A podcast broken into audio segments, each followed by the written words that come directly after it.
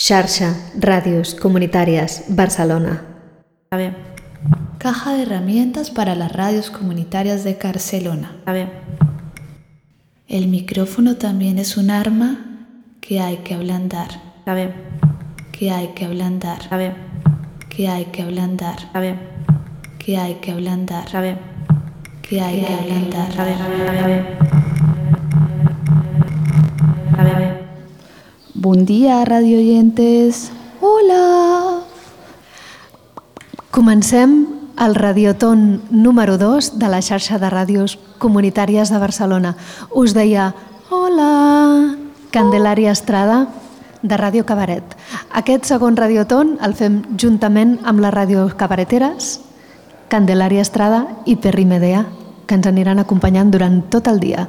També passaran per aquí moltíssimes ràdios de Barcelona a les que agraïm abans de començar la seva bona disposició per participar en aquesta intensa jornada radiofònica. Gràcies, Antònia. I tenim aquí amb nosaltres el primer, el primer, el primer, la primera, la primera ràdia, Radiotó Ràdio, que és la Biblioteca de Catalunya, una institució que ocupa part de l'edifici on som avui. Una fantàstica mostra del gòtic civil català del segle XV, que va ser la seu de l'Hospital de la Santa Creu. Aquí estamos. La biblioteca ocupa, desde finales de los años, es un momento, de los años 30 del siglo pasado, vale. I potser us preguntareu qui fa una biblioteca nacional en una ràdio marató com aquesta? Estamos muy agradecidas de que esté. La resposta la tindreu durant la missió. Relaxeu-vos. Comencem fent un viatge en el temps. Yo soy el zorro, el zorro zorrito, para mayores y pequeñitos. Yo soy el zorro, señoras, señores, de Miramones. Voy a empezar.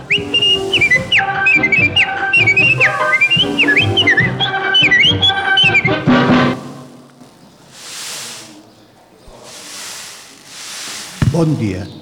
Comencem aquesta marató radiofònica d'un matí de juny del segle XXI amb el so de les onades del mar barceloní, acaronant les platges que aviat s'ompliran de gent.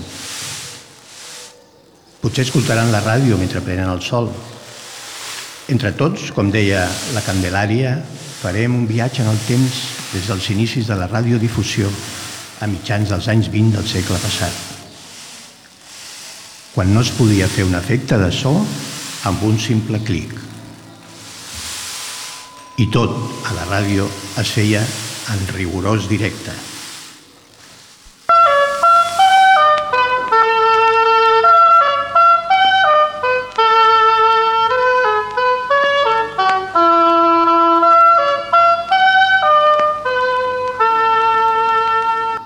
Aquesta era la sintonia de Ràdio Barcelona, E EAJ1, a finals dels anys 20, treta d'una cançó popular catalana, El caçador i la pastoreta. Havia començat a emetre el novembre de 1924.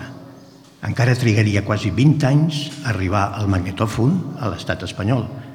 Als anys 30, però, disposaven ja d'un aparell per enregistrar discs d'acetat instantanis, amb l'informatiu que enviaven a la incipient xarxa d'emissores amb qui s'havia fusionat Ràdio Barcelona, Unión Ràdio, precursora de l'actual cadena SER. Palabra. Ya yo he hablado de Unión Radio. Su Excelencia el Presidente de la República recibió esta mañana en audiencia a don Gonzalo Villagómez, don Rafael Fernández Carril y don Basilio Gurrea. Esta mañana visitaron al jefe del gobierno en su despacho del Ministerio de la Guerra, el jefe de la FEDA, señor Gil Robles, el diputado señor Armasa, el exministro de Justicia, señor Cantos, y el general Franco. Seguim amb protagonistes dels anys 20 i 30 que podem escoltar ara gràcies a que, degut al seu gran èxit i popularitat a la ràdio, van enregistrar discos comercials, els anomenats discos de pedra que giraven a 78 revolucions per minut i, com sentireu, fregien una mica. Jo també tinc dret a fruir de la ràdio. I ara que no em veu el director, vaig a fer el mateix que fan tots els que m'escolten. Així, senyor Toreschi, tindrà que pedaçar-me els pantalons, que és que és el que fa la mama quan escolta la ràdio. Hola! Estaves aquí? Vull dir, el que jo també tinc ganes d'escoltar. Eren Josep Torres Vilalta, alias Toreski, i el ninot Miliu, un nen entremaliat a qui donava vida gràcies a les seves dots de ventríloc. Actor de revista durant molts anys, va acabar la seva vida professional a Ràdio Barcelona, fent-se molt famós amb les campanyes de beneficència que organitzava l'emissora. Un altre locutor ben conegut de l'audiència li donava la rèplica, Josep Miret, a qui podem sentir ara llegint la cartellera teatral de Barcelona amb preus inclosos. Teatro Novedades. Tarde butacas a dos pesetas. La cara del ministro. La dolorosa. La reina mora. Noche butacas a 3.50. La reina mora y la bien ganada. Excitado. Ja veieu quin excitazo. Posats a parlar de diners, la ràdio es finançava amb aportacions dels oients, inversors i, com no, publicitat. Aprofitem uns segons per fer un salt al present. Com sabeu, avui es constitueixen els ajuntaments i es decideixen alcaldies en funció dels regidors sortits a les darreres eleccions municipals. Tornem ara als anys 30. La màgia de la, la, màgia de la ràdio pot fer això i molt més. Pareu l'orella a un fragment de la lletra d'un anunci publicitari dels anys 30 d'una empresa que fabricava paraigües, bastons i parasols, Pio Robert Laporta. La vara d'alcaldessa o d'alcalde que es disputen avui no deixa de ser un bastó. Canta la cupletista Mercè Serós.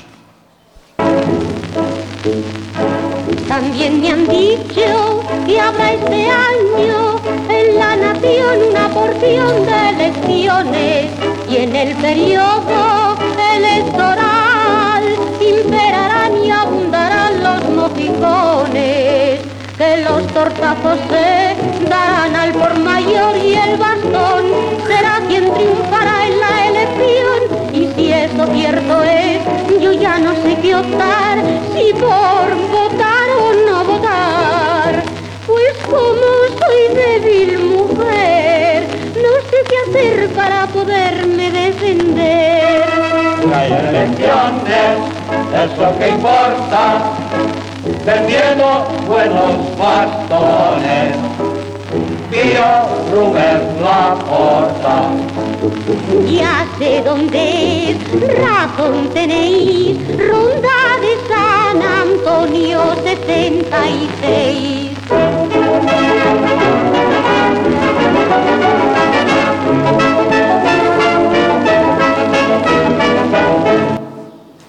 Com sabeu, als anys 30 no tot van ser flors i violes, ni molt menys.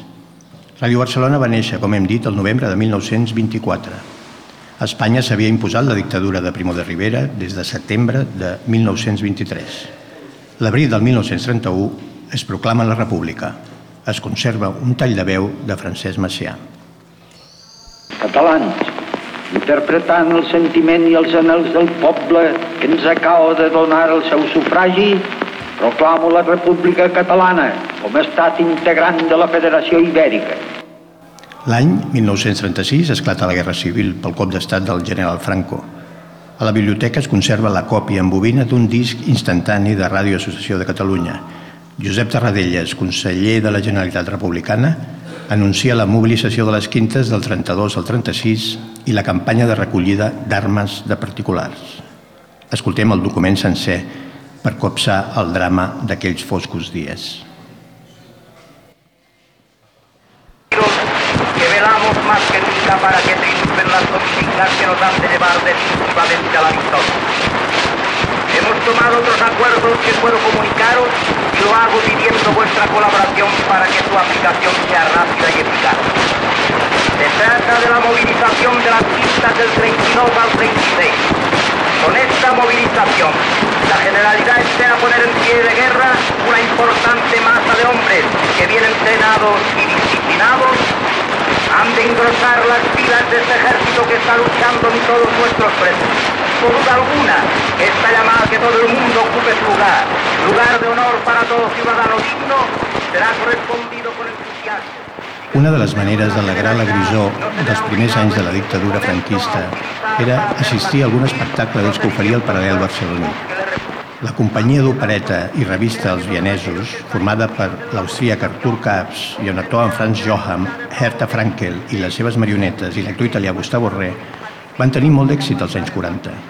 Van arribar fugint de la Segona Guerra Mundial i van acabar sent molt populars anys més tard amb l'arribada de la televisió.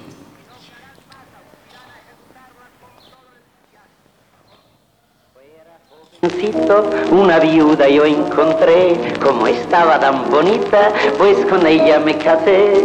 La viuda ya tenía una hija muy mayor, mi padre al conocerla con la hija se casó. Se convirtió mi padre en mi yerno, claro está. Y mi hija era mi madre, siento esposa de papá. Al cabo de algún tiempo más la cosa se enredó, pues de mi matrimonio un hijito nos nació. El cinema està també molt present en el temps d'oci d'aquells anys. Cinema i ràdio, dos mitjans tan diferents, tenen una curiosa sinergia que comença amb un fet documentat. Els mateixos enginyers que faciliten l'evolució tècnica de la ràdio portaran el so al cinema. La Metro Goldwyn Mayer s'instal·la a Barcelona l'any 1933 per gestionar el doblatge de les seves estrenes i la ràdio inclou en la seva programació espais dedicats a publicitar-les.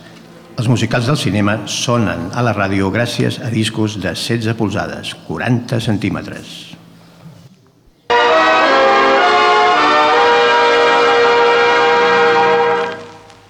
Resulta insólito. Cuando los alemanes dominaban Europa, desde los Pirineos hasta las estepas eslavas, Radio Barcelona programaba para un público ávido de esas novedades las grandes creaciones de los compositores y de las espectaculares orquestas de los Estados Unidos. Las grabaciones del capitán Glenn Miller en discos de 40 centímetros gozaban de una comprobada predilección.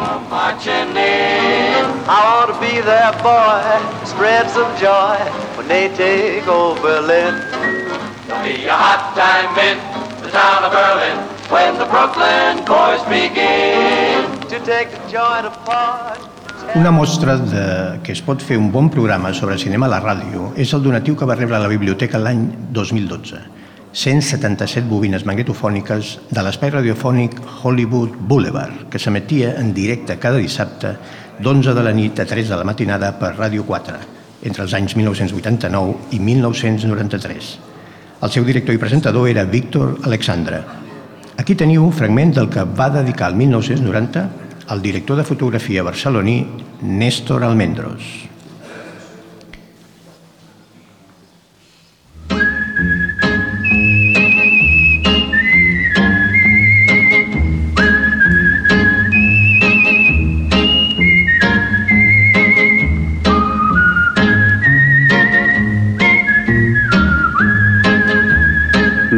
Professió, director de fotografia.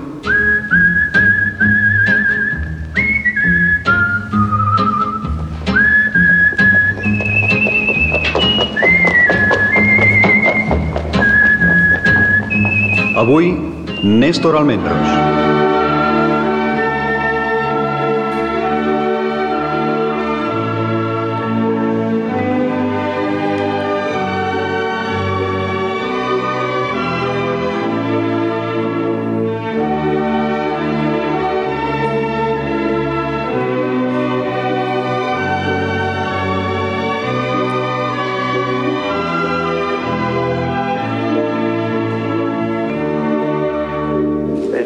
Cine modern talla molt, fan molts, molt muntatge, no? I el muntatge que va fer de les nostres imatges, eh? la Carol Littleton, és un muntatge tranquil. És un muntatge com a les pel·lícules del, del Benton, eh? Les escenes duren, no, no es tallen massa com fan avui en dia, que sempre estan tallant, tallant i plano i contracama. Hi ha escenes que duren, i això a mi m'agrada molt, que respecta la planificació tal com se va filmar.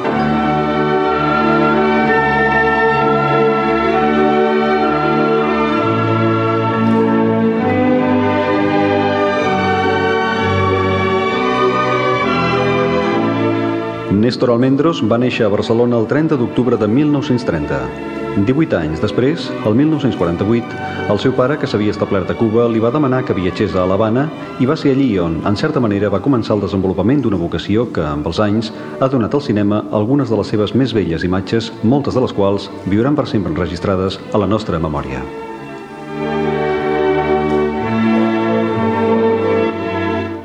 L'altra manifestació artística que En companyia d'altres amics, entre ells Dèiem que l'altra manifestació artística que s'incorpora a la ràdio és el teatre. Les principals emissores disposen d'actors que donen vida a les més variades adaptacions d'obres teatrals. Fan el salt de l'escena a la ràdio gràcies a nous professionals, l'adaptador, els muntadors i els especialistes en efectes de so. A partir de finals dels anys 40, amb l'arribada, com dèiem al principi, de les gravadores de cinta magnetofònica, es poden enregistrar, fer muntatge i emetre a discreció aquestes produccions radiofòniques. Aquest fet explica que se n'hagin conservat més de 300 radioteatres de Ràdio Barcelona que podeu consultar per ser a la biblioteca. Aquí teniu una mostra amb l'actor Joan Capri com a actor convidat.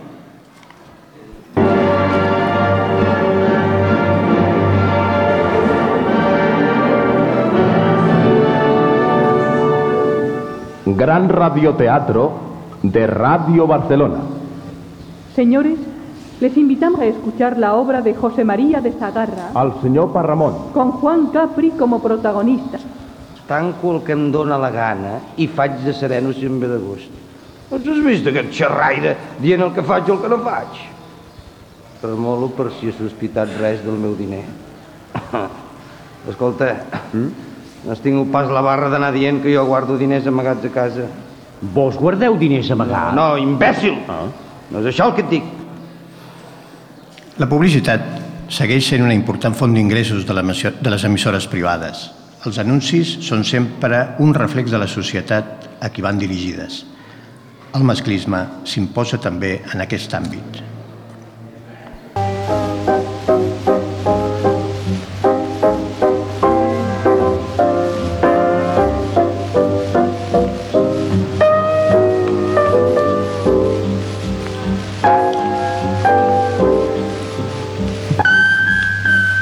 Amiga, yo también como usted me pregunté muchas veces cómo hacer más llevaderas nuestras labores propias.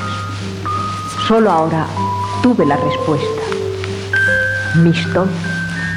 Mistol sirve para todas las limpiezas, de las vajillas a los suelos y de estos a las mantas y prendas delicadas, pasando por cristales y muebles. Cuando se habitúa al empleo de Mistol, comprobará que limpia mejor, que sus manos no se estropean y que la casa queda como tacita de plata.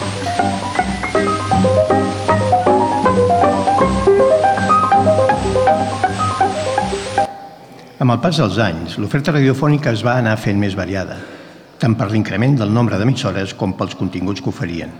L'entrevista és un format periodístic que s'adapta molt bé al mitjà. Entre les aproximadament 10.000 bobines de què consta el fons de Ràdio Barcelona, podem assegurar que és el format més nombrós.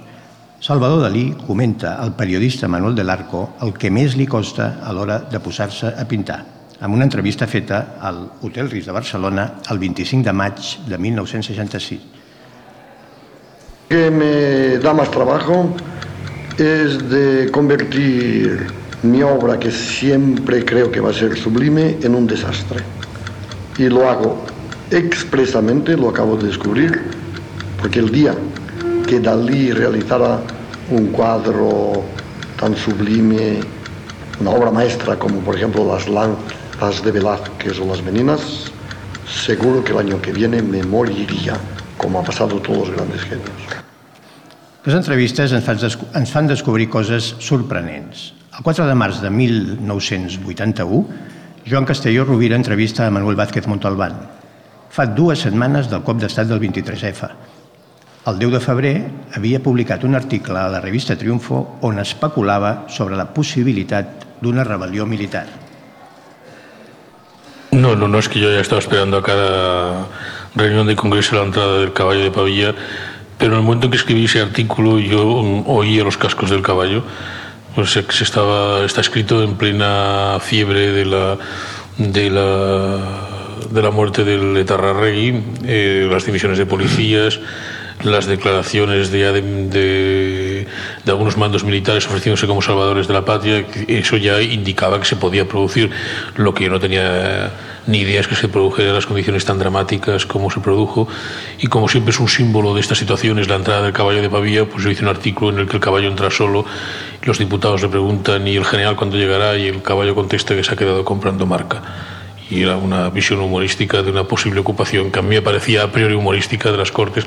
Lo que ocurre es que la realidad ha superado en este caso al arte. Pero repasando un poco la historia de los dos últimos siglos en el Estado español, creo que han sido cincuenta y tantas veces entre intentonas y golpes fácticos de, de Estado, pronunciamientos. Sí, sí, solo no supera, creo, Bolivia, que tiene eh, 200 y pico. Por eso a Bolivia la llaman el long play, porque tiene 45 revoluciones por minuto. Sí, sí. Per acabar aquest recorregut sonor, escoltarem el que ens explica l'escriptora Montserrat Roig en una entrevista a Ràdio Barcelona feta a l'agost del 1981.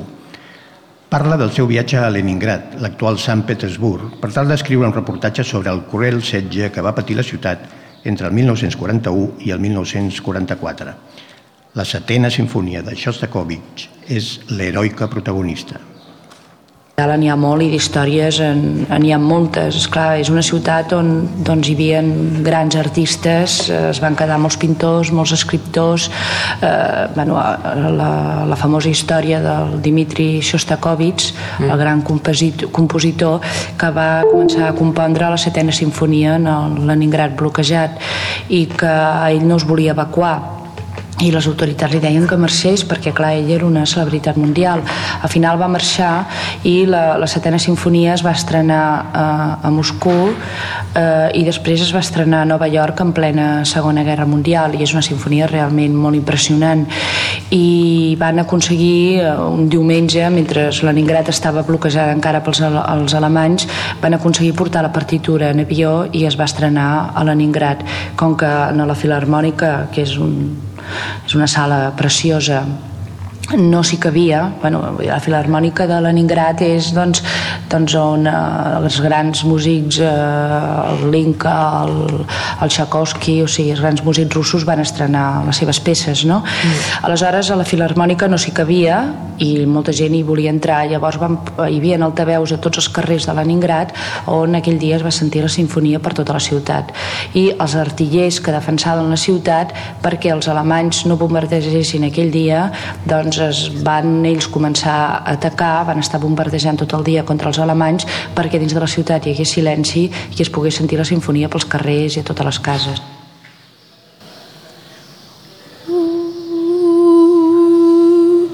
Estamos escuchando Charcha de Radios Comunitarias de Barcelona, Radio Cabaret, Radotón 02, con la Biblioteca de Cataluña. Tal y como us he promès al iniciar aquest espai, ara explicarem com és que tenim a disposició, a disposició tot aquest material, ¿no? Pero yo como soy muy mala para hacer entrevistas, tengo aquí a la Antonia, que siempre está de charcha de radios comunitarias y que además hace un magazine increíble desde Radio Fabra también. Y la Antonia, pues le va a preguntar al Ramón cómo es que llega todo este material. Exactament, Ramon, hem estat escoltant tots aquests àudios que ens has anat presentant durant el llarg del programa. Uh, tot aquest fons fonotecari, um, què podríem dir després de, del que hem escoltat? Bé, és, com sentiu, és un fons històric important que a nosaltres ens arriba per una sessió que fa Ràdio Barcelona l'any 94, quan estan a punt de fer els 70 anys. Tot el seu arxiu sonor analògic amb cinta magnetofònica, més tota la discoteca de 80.000 discos, 10.000 dels quals són de, de pedra, d'aquests que fregien, que anaven a 78 revolucions per minut, eh, ho cedeixen a la biblioteca perquè sigui motiu d'estudi i recerca. Partir d'aquí nosaltres ens posem a catalogar-ho i en funció del que podem a digitalitzar-ho. Per tant, el futur d'aquests fons és aquest, és estar a disposició per la recerca, per l'estudi i aquí estem doncs, donant-li una mica de, de difusió. I el podem consultar? Es pot eh, consultar a la biblioteca. Mm, Malauradament encara no hem arribat a poder fer un clic i amb streaming sentir-ho. Hi ha un tema de, de drets, també, Radio Barcelona és una emissora privada, però amb això estem, hi ha molt fons ja digitalitzat i és consultable a la biblioteca. Es pot demanar còpia de qualsevol material sempre i quan signis que és per ús privat o recerca. Si vols fer difusió, també es pot demanar, però aleshores s'ha de demanar el permís a Ràdio Barcelona. També teniu aquests dies una, una exposició a la Biblioteca de Catalunya. Exactament, de fet, eh, és la que ens ha portat aquí, perquè algú de vosaltres eh, li va arribar la informació i ens veu convidar A mí, a mí, a mí me ha llegado la información. Sí, a, sí, sí. a la Candelaria. Sí, a, a Candelaria le llegó la información y fue a ver la exposición. Por favor, tenéis que verla. Nos quedan cinco minutos, tenemos que cerrar, pero... Perfecte. L'exposició, deixa'm dir només Sí. que s'acaba el dimarts. Ah. Però fins al 31 de juliol teniu una magnífica exposició de llibres de bibliòfil, perquè clar, és una biblioteca, també hi ha llibres i hi ha molt tipus de documents, i aquesta és magnífica i està a la sala gran d'exposicions. La nostra està al vestíbul, és més petita, però el que pretén és això, mostrar els nostres documents. I també us, voldria, us volia agrair en nom de la biblioteca, dels companys de la Unitat de Tecnologia Audiovisual, l'haver-nos convidat per poder parlar de, de la nostra feina.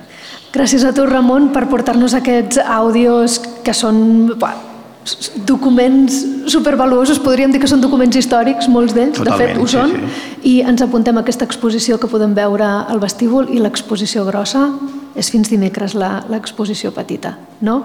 Moltíssimes Perfecte. gràcies. Gràcies a vosaltres, salut i ràdio. Exactament, Molta salut i ràdio. ràdio. Xarxa, Ràdios Comunitàries, Barcelona. A ver.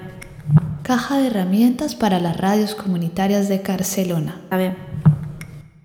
El micrófono también es un arma que hay que ablandar. Está bien. Que hay que ablandar. Está bien. Que hay que ablandar. Está bien. Que hay que ablandar. Está bien. Que hay que ablandar. Está bien. Está bien. Está bien.